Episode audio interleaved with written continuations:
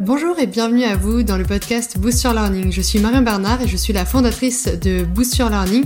J'accompagne les formateurs, les créateurs de formation, tous les entrepreneurs qui souhaitent se lancer en ligne grâce à la formation.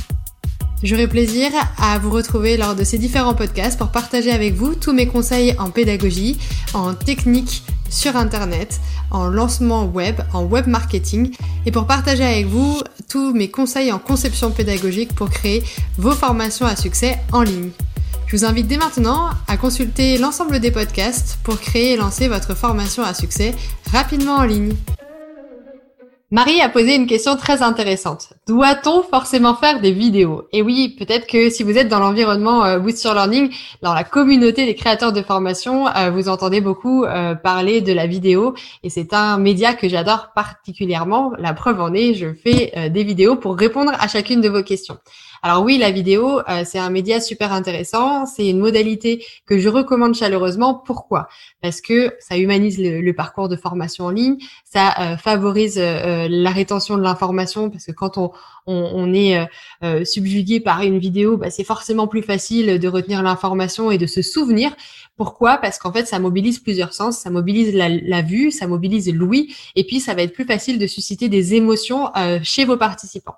Donc effectivement, la vidéo est extrêmement puissante en termes de modalités pédagogiques pour euh, créer une expérience riche, pour embarquer vos apprenants, pour humaniser euh, votre formation à distance, combler euh, peut-être l'isolement qui peut y avoir parfois sur ce type de dispositif et surtout favoriser la rétention de l'information. Maintenant, non, on n'est pas obligé de faire euh, un module euh, en vidéo, on n'est pas obligé de faire des formations avec complètement que de la vidéo. D'ailleurs, c'est pas forcément quelque chose que je recommande. Ce que je recommande, c'est plutôt de varier les modalités pédagogiques. Donc, faire de la vidéo, oui, mais peut-être de l'alterner avec différents exercices, avec euh, des zones de commentaires pour pour faciliter l'échange et favoriser l'échange entre les différents participants. Et puis aussi proposer peut-être des fiches pédagogiques, proposer euh, des exercices en ligne ou tout type euh, d'agrément comme euh, par exemple des modules Geniali, des contenus Geniali.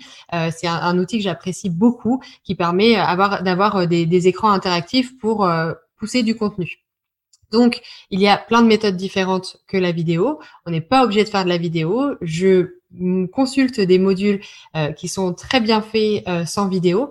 Maintenant, effectivement, si vous souhaitez vous lancer, la vidéo, c'est un outil euh, très puissant, très facile à mettre en place. On peut se filmer directement avec son smartphone ou avec son ordinateur.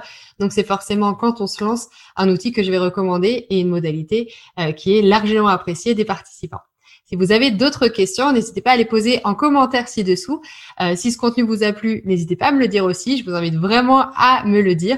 Et puis, si vous souhaitez euh, me poser votre question personnelle, envoyez-moi un, mail à contact@boost-your-learning.com pour que vous bénéficiez en direct de mon retour personnalisé en vidéo. Je vous dis à très bientôt.